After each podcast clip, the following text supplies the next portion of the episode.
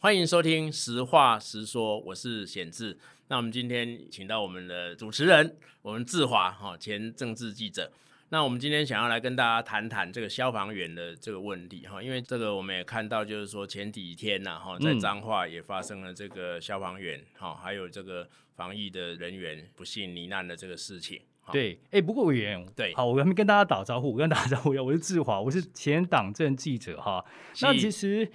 哎，一开始我们讲这么沉重，我觉得听众对朋友们可能听了好像不是。啊没那么错开心好了，我们先来轻松一下好了。我们一开始讲到消防员，大家觉得说消防员印象啊就是非常勇猛，你记你记不记得哈、每年这个时候呢，差不多哦，这个消防队，尤其是新北市的，他都会出一个这个所谓的消防猛男阅历，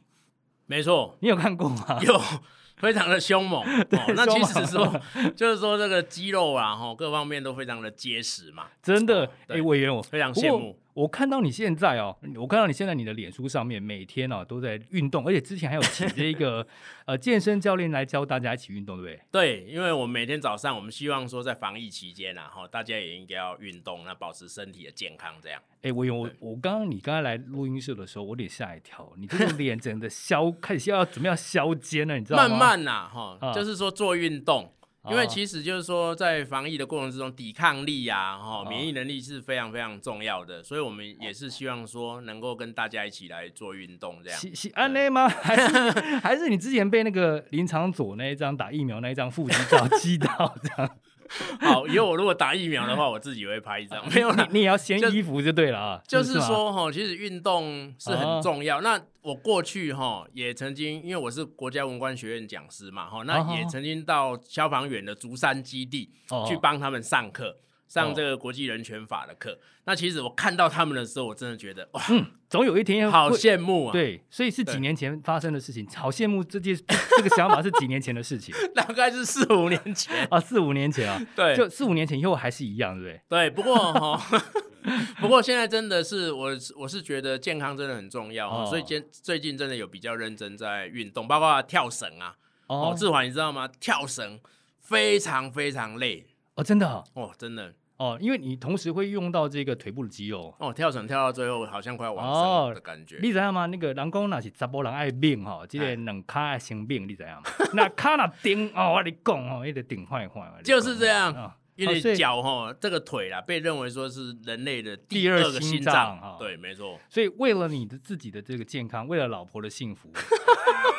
啊，没有，为了这个选民的，哦，你知道，对每次你跑这个选民服务哦，台北、对新竹这样两地跑，嗯这个对健康真的很重要。健康很重要。没错。哦哎好了，我们脸稍微脸完了哈，不 OK 过呢，今天好像这个议题有点沉重哈。是这个议题真的有点沉重。对啊哎哦不过这个是一个很重要的议题啦。哦诶，因为最近这个我们知道说，前一阵子在这个呃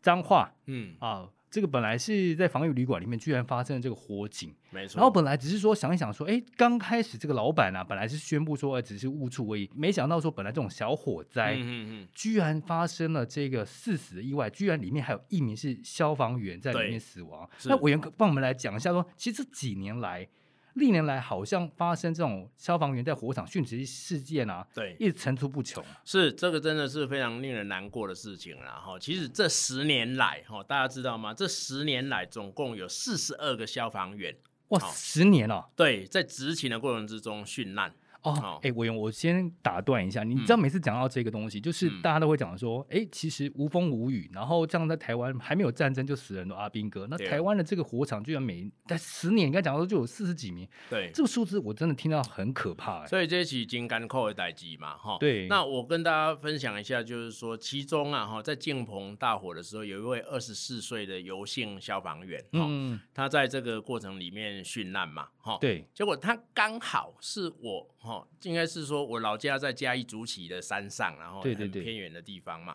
结果也够凶是的瑞里，好、不知道大家有没有去过哈、哦？就是说嘉义县梅山乡的瑞里也是一个山上，那离我家非常近。对，那其实我看到这个新闻的时候哈、那我就去看他的脸书嘛。那这个他的脸书呢，就有提到，在这个二零一五年的时候，哈，这个另外一个大火新屋的保龄球馆大火的时候，那有六名消防员殉难。好，那当时哈，这个我的邻居啦哈，他在上面写说哈，这个看到自己同梯的弟兄对哈对对走对了，对就觉得非常非常的哀痛嘛。对好那他还提到一句，就是被火烧的感觉一定很痛。哇，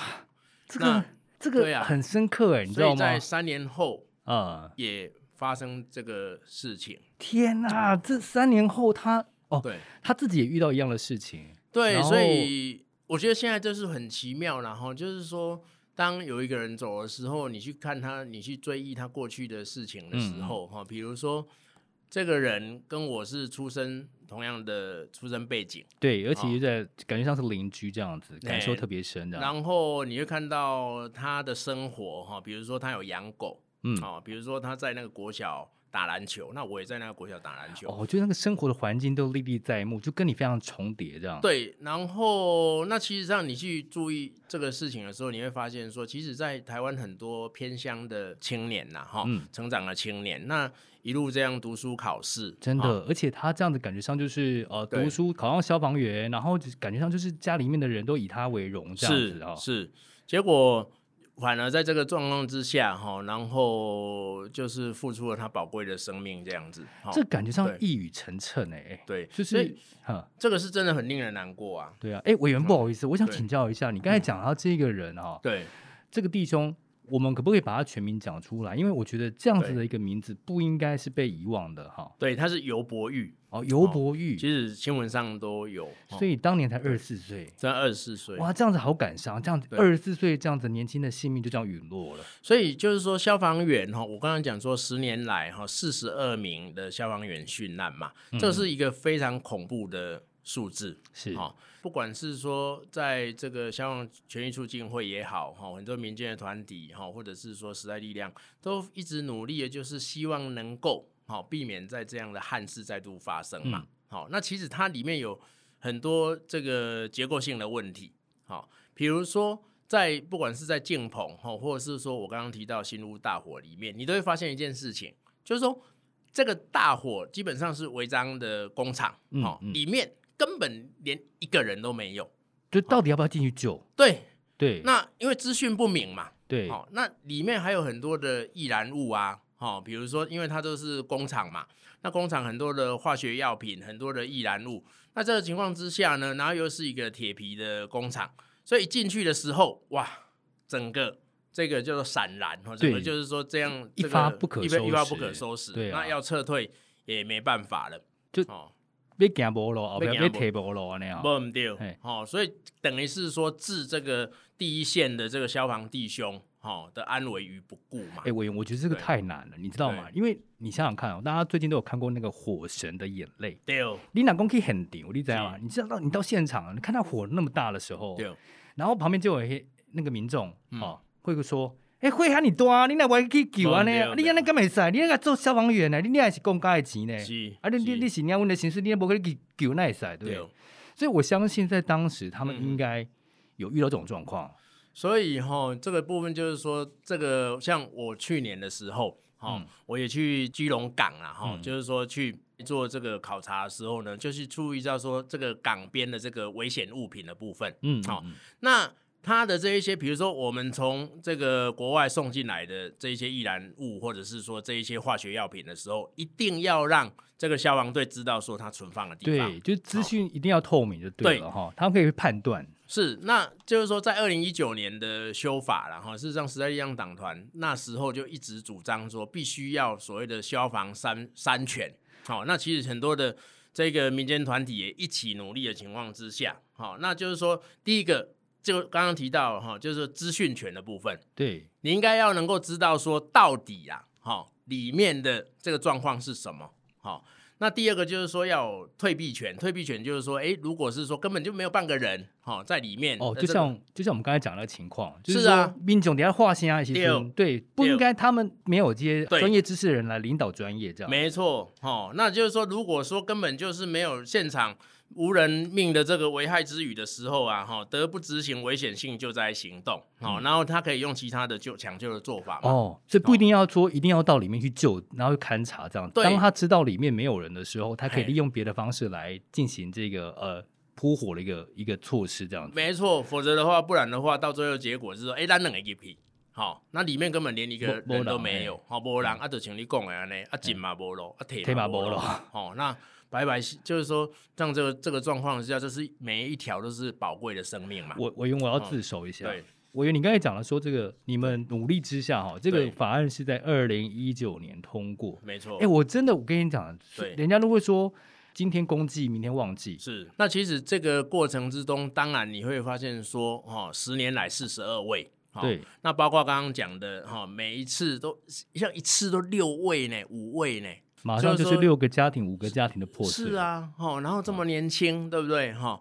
那在这个过程之中，是不是有一些制度上的因素？当然有啊，对，哦，比如说制度上的因素，诶，内底拢是违章工厂，啊，拢资讯不透明，吼、然后立马我们怎样讲到底哪一些是这个化学药品，哪一些易易爆炸的物品，啊，你的公这这变成公安呢，某些资讯的情况之下就给批啊，所以资讯权的部分是谁要提供？所以资讯权部分他当要然怎就么是使？他要怎么行使这个当资然讯权？就是说，这个场所的管理人必须要去提供，好、提供就是说要求厂区资讯公开透明，就是说消防法二十一条之一的部分。所以好是他到现场的时候，那对个呃负责人就应该要把这些资讯拿出来。啊没，错，就是说要要能够了解到说哈、当然就是说你第一个就是分类嘛，哈、就是嗯危险性就在行动认有一些认定的标准。对，好、那比如说有核生化的啊，哈、有进入这个爆竹、烟竹、这个烟火、对公这共的危确险物对品等等之类的。好、我这的确很重要，因为是啊你你现场一定要知道有哪些东西，你才能去指挥官，才能去判断说我接下来的这个灭火的方式要怎么做，这样子。哦对，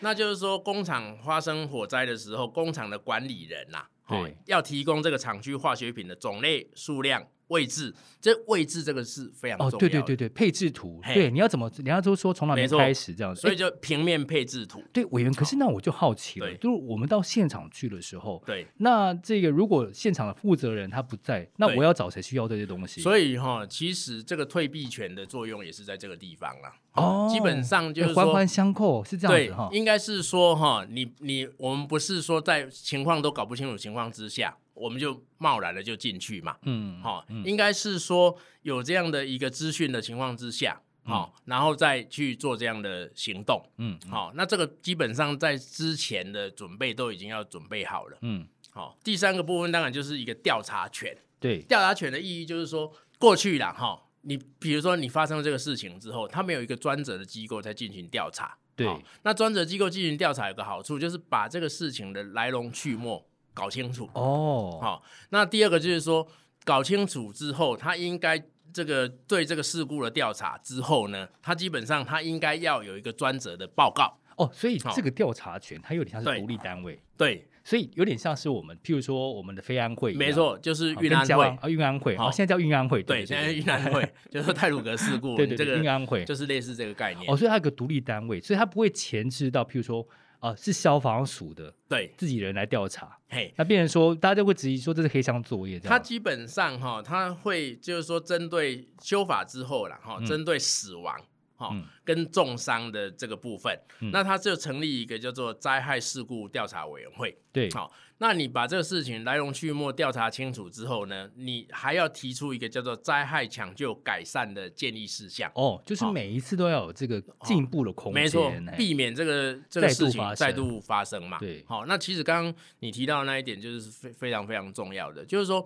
比较运安会，因为过去的话没有 没有运安会的时候，哈、台台湾的这个运输的事故的时候，哎，有可能就是啊，啊，啊铁路局自己铁路自己呃调查的， 没错，提出了之后，哈、就是说调查完之后，户户也不来对，啊。大事化小，小事化无，对啊，那其实说像这个普悠玛之后，这个运安会的调查，哎，大家也觉得说，相应来讲是公允，嗯，哦，嗯就是说那有很多的事项，至于说他到底要不要改善，嗯是另外一个问题嘛。因为事实上，运安会这就是另外一题啦。哈，对运安会提出了针针对台铁、针对交通部、针对铁道局的很多的改善事项，交通部到现在都还没有做，是非常可恶啊！哦，我哦，自真己、的吗，我这应该开个议题来讲啊。对我自己是觉得说非常的不负责任。对好、那这个二零一九年哈、我再讲一下，就是说二零一九年虽然这个消防三权把它入法嘛，嗯哦，就是退步一权、资讯公开，还有资资讯权，还有这一个刚刚讲的这个调查权，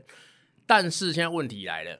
有一些状况我们还是要必须要持续去监督他，说，哎、啊，现在这个消防员发生这个状况了，好、那到底你有没有去启动这个调查机制？对这是另外一题哦。哦，就是哦我现在虽然有这些东西，但是到底有没有去去运运作这样？没，错啊，对，这哦个是我好奇的地方。对我我现在其实就是想要问一下委员哎说，那现在这个三把哇，感觉上对好像是三把尚方宝剑，那对，真的颁布给他们以后，它到底有没有用？现在实际用的状况大概怎么样？这样所以比如说哈，有一些状况啊，比如说他在救灾的时候啊、嗯哦然后他还没有像高雄这个去年发生的状况，他要救灾的时候，我、这一九嘛，然后就是这个消防队就出发了，对不对？哦嗯嗯嗯在这个路途上面，好、然后发生了车祸。OK，那到底要不要启动这个灾害的这个调查？嗯，好、那消防署他就会认为说，嗯，那还没开始救啊，哦，嗯所以应该啊是，好、应该是不用。这什么观念啊？所以就这个部分这的怎么话，对啊？所以当然就是说，我们也还是要去 push。所以我去年其实有去咨询，好、对就是说针对这个事情，当然它已经在执行中了，好、那到底是为什么发生这样的死亡？好、那乃至于说，不管是说你消防车从这个消防队出发，那可能还没有开始去喷水，嗯，对不对？嗯但是在这个执勤的过程之中，哦，是不是你可以去做一个调查？那到底有什么样的状况，哦，可以防免下一次也许有这个交通事故的发生？这也是哦，对应该要去做的嘛。哦我就这样听一听，我觉得消防队员好难哦，要工作好难。你看，你刚才讲了哈，这个到现场去，对要不要救，然后能不能救，对然后哪时候开始救，都一定要有指挥官，或者是等到政府通知，或者是所有权人答应以后没错。才能救。然后交通的过程当中又有这么多重重的困难，然后你还要等台电哈、哈哦、来，对，不然的话真的假的你不然的话你去喷水的时候你被电死啊。哇，那你看，哦所以你你这样讲一讲哦，你看这么多的延误的程序，譬如说，对好，我们刚才讲的这个所有权人答应要不要让他救，嗯然后呢，呃，这个指挥官要不要让他要说可不可以，对，嗯然后旁边的民众过底下塞狼几嘞，然后你刚才讲交通的，然后又要没错让车，哎，然后还要等台电，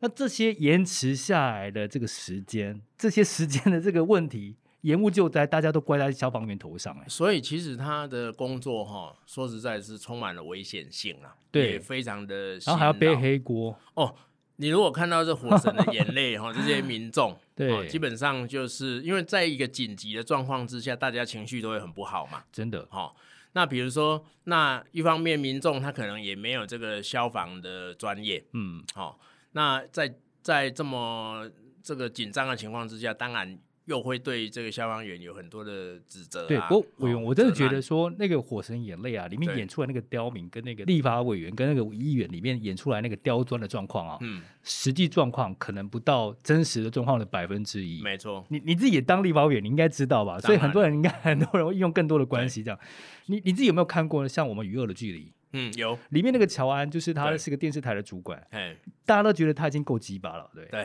我跟你讲，实际上 我更们更鸡巴。我跟你 OK，讲，是不是这样子？对，所以消防员其实真的好可怜欸呢、这样是。听一听这样子，不过，不过在这个我们娱乐剧里面呢、啊，哈，对我看到那个律师的时候，我这心有所感呐、哦哦，你就是那个犯罪律师哎、因为对常吧常被骂的，对半死啊，对，对就对。我所我以在我想觉得说，就你是为什么要帮坏人讲话这样子？是，就是说这个跟消防员一样啊啦，哈、嗯很多人可能不太了解你的工作的内容，不管是律师啊，对哦不管是这个电视台的记者或者是法官等等，嗯基本上。我觉得都会有被指责或被误解的这个部分。不过我哦我那好好讶异哦，对我真的觉得说你们真的很厉害。你你刚刚就是让大家再重新的再回复一下，嗯这四十几名的这一个消防队员， 42名四十二名的消防队员，他们的名字不应该只是一个数字，没错，不是一没个错这个呃新闻没错而已，没他应错该是要永远被记住的。对，我觉得你这个是一个非常，我觉得非非常好的建议了哈。因为嗯其实这一次的彰化的这个殉难消防员家属也提到说，应该要帮他立碑。好、真真的，因为我真的觉得说每一个这个事件对应该要深深的被刻印在记忆当中，没错。这样才能让大家醒思。我我我跟你讲哈，我会分享一下说，我从去年到现在，因为我会比如说警员，好像像这个警员或者是消防员，或者是说一些公路总局的员工，那我有时候也会去参加这些公祭嘛。对，哦，那